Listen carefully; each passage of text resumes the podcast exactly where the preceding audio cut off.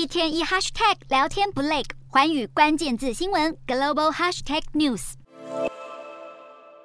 美国对于台海和平稳定越来越重视，不仅参众两院提案推动台湾政策法案，行政部门也积极展现履行支持提升台湾防卫能力的承诺。总统拜登不久前才再度提起协防台湾的说法。近日，日媒日经亚洲报道指出，拜登政府正在考虑与台湾联合生产武器，方案包括美方提供技术在台湾制造，以及台湾生产零组件在美国制造，一来提升美国武器的产能，进而加快对台湾移交。交武器的速度，最主要的目的就是要强化台湾面对中国军事威胁的吓阻能力。今天的国际新闻评论要来谈谈，倘若报道属实，这会是拜登承诺协防台湾的具体作为。不过，联合生产武器所涉及的问题相当敏感，美国国内恐怕会有不同意见。白宫主要的顾虑以及美国国内可能反对的理由是什么？不过，台湾已经向美国采购多项军备，仍有部分武器尚未完成交付，美国又如何能在短时间内？向台湾提供防御性武器呢？中国长期对台采取军事恫吓，近年来动作越来越多，包括解放军战机、军舰频繁扰台，甚至还数度跨越海峡中线。今年八月初，因为中国不满美国众议院议长佩洛西访台，进行了大规模实弹军事演练，甚至还在台湾周边试射飞弹，台海情势陷入军事冲突一触即发的危险边缘。不但引发国际社会的关注，欧美国家更向中国提出警告，美国也多次对外。表示维持现状的立场，并与亚太盟友举行了多次联合军演，有向中国秀肌肉的意味，就是要警示中国不要轻举妄动。日经亚洲报道指出，美国有意和台湾合作武器生产，拜登政府正在考虑各种可行的方案，包括由美国国防企业向台湾提供技术，直接在台湾生产武器，或是由台湾生产相关零组件，在运至美国制造组装后，将武器成品移交给台湾。拜登政府会有这这样的构想，主要目的就是要因应中国可能对台湾进行军事攻击，尤其是美国国安高层屡次提出警告，中国很有可能在二零二七年武统台湾，这让台美双方警觉，必须强化台湾在短时间内的自卫能力，战线拉长，让美军能及时协防。在各种兵推的想定中，中国如果要顺利夺台，那么就必须在短时间内完成封锁台湾的动作，让国际社会无从介入，甚至迫使台湾快速向中国投降，制造既成事实的氛围。美国及其盟友如果对台军演跟不上时间，这是中国攻打台湾最有利的状况。不过，美国也意识到中国的企图，深知必须提升台湾抗衡中国军事攻击的能力，一来吓阻中国不要轻易采取军事行动，二来让台湾有能力拖住中国首波攻击，以弥补美国及其盟友协防的时间差。所以，美国的军演策略有两个层次：首先，台海维持稳定的现状，中国因为台湾防御能力提升，以及美军可能协防的前提下，不敢对台采取军事行动。其次是台湾能挺过中国一开始的军事攻击，美军能及时到援，并对中国进行成功的反击。台海无论有无发生军事冲突，美国的策略就是要加强台湾的军备实力。从近几年来，美国多次批准对台军售案来看，便可窥知美方就是要满足台湾防御性武器的需求。这也会是未来台美双方持续安全合作的重点。只是一般来说，说批准军售到完成交付，不是短期内就能达成。尤其是习近平提出解放军现代化的时间表，就是要在二零二七年建军百年之际。届时，如果中国展开夺台计划，那么台美之间的武器交付就会有时间压力。截至目前为止，根据消息指出，美国对台军售案仍有十项未完成交付，甚至有的可能要延迟到二零二六年之后交运。这完全不利于台湾因应随时可能来自中国的军事攻击。现实上，美国目前也在加快对乌克兰的军事援助，武器的产能及库存极为有限。拜登政府为了能加速武器移交，提出与台湾联合生产武器的构想，确实能让台湾在短时间内提升防御能力。这个消息也会对中国产生贺阻效果。不过，这恐怕不会那么快有结果。由于拜登政府仍只是在初步讨论的阶段，要让计划顺利落实，必须经过美国国务院、国防部及武器制造商的商议及核准。此外，美国内部可能也会有不同的意见，尤其是涉及到国防科技的转移，联合生产是否会让关键技术外流，这恐怕是美国政府最为顾虑的风险。从台湾的角度来看，台美若能联合生产武器，这必然是最有利的结果。一方面可以提升台湾的国防能力，另一方面也有助于强化台美双边的安全合作。不过，毕竟这项计划只是传闻，美国政府并没有正面证实。就算拜登政府确实有商议构想，但仍有许多变数存在。台湾无需需过度乐观，台湾必须深思的是，透过自主研发来提升国防实力，国防自主国造才是国家安全的根本。与此同时，台湾也必须营造区域集体安全的意识，与美国之外的友好国家展开安全合作，方能有效吓阻来自中国的军事恫吓。